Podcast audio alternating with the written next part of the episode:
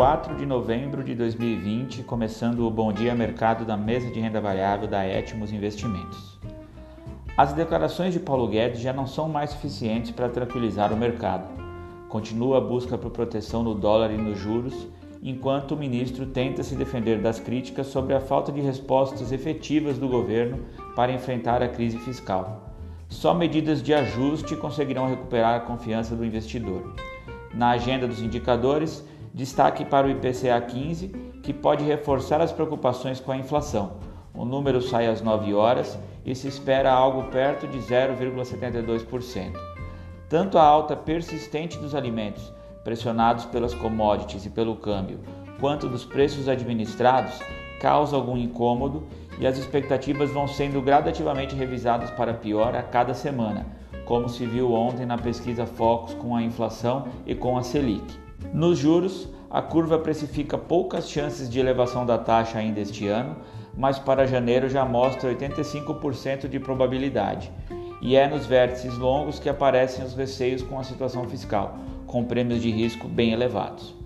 Parece que o mercado já entendeu que Paulo Guedes não tem o controle da agenda para os avanços da pauta econômica. O timing de tudo isso é puramente político e o governo não demonstra ter articulação para aprovar as reformas com a urgência necessária.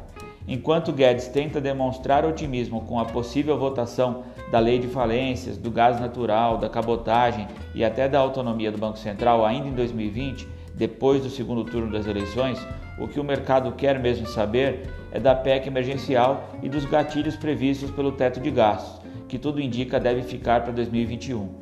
Nem mesmo o orçamento de 2021 ainda está definido. Enquanto isso, a bolsa vai subindo e entra na época da expectativa com o famoso rally de fim de ano. Vale a pena ficar atento ao fluxo de estrangeiros na B3, que se mantendo positivo pode ajudar nesse movimento.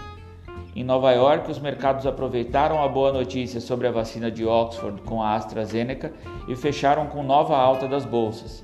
A confirmação de Janet Yellen para o Tesouro no futuro governo Biden também animou. À noite, a Casa Branca sinalizou o início dos protocolos de transição para Biden, ainda que Trump siga prometendo persistir na batalha jurídica para contestar a vitória do rival. Dólar ontem no Brasil fechou em alta de aproximadamente 1%. E apesar de termos motivos próprios para justificar essa desvalorização do real, o movimento aconteceu com a maioria das moedas emergentes. Nos juros, a curva segue abrindo, em especial nos prazos intermediários e longos. E a bolsa, com toda a liquidez pelo mundo, vai conseguindo se blindar e voltar aos patamares de fevereiro, pré-pandemia. Ontem reconquistou a marca de 107 mil pontos, fechando com mais de 1% de alta e giro financeiro de 28 bilhões de reais.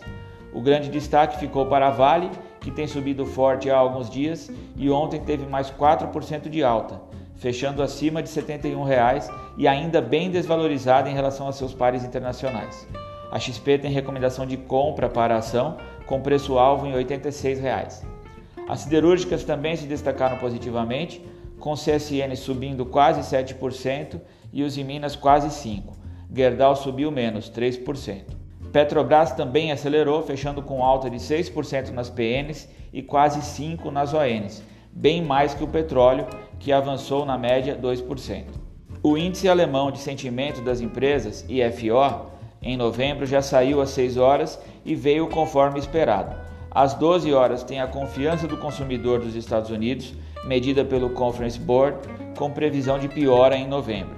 No Brasil, além do IPCA, às 10h30 será divulgada a arrecadação federal de outubro e às 11 horas o Tesouro realiza leilão de venda de notas do Tesouro Nacional Série B, as NTNBs. Bolsas na Ásia fecharam o pregão em alta, na Europa avançam e os futuros de Nova York também indicam continuidade do rally. Por hoje é só, ficamos por aqui. Uma ótima terça-feira e bons negócios.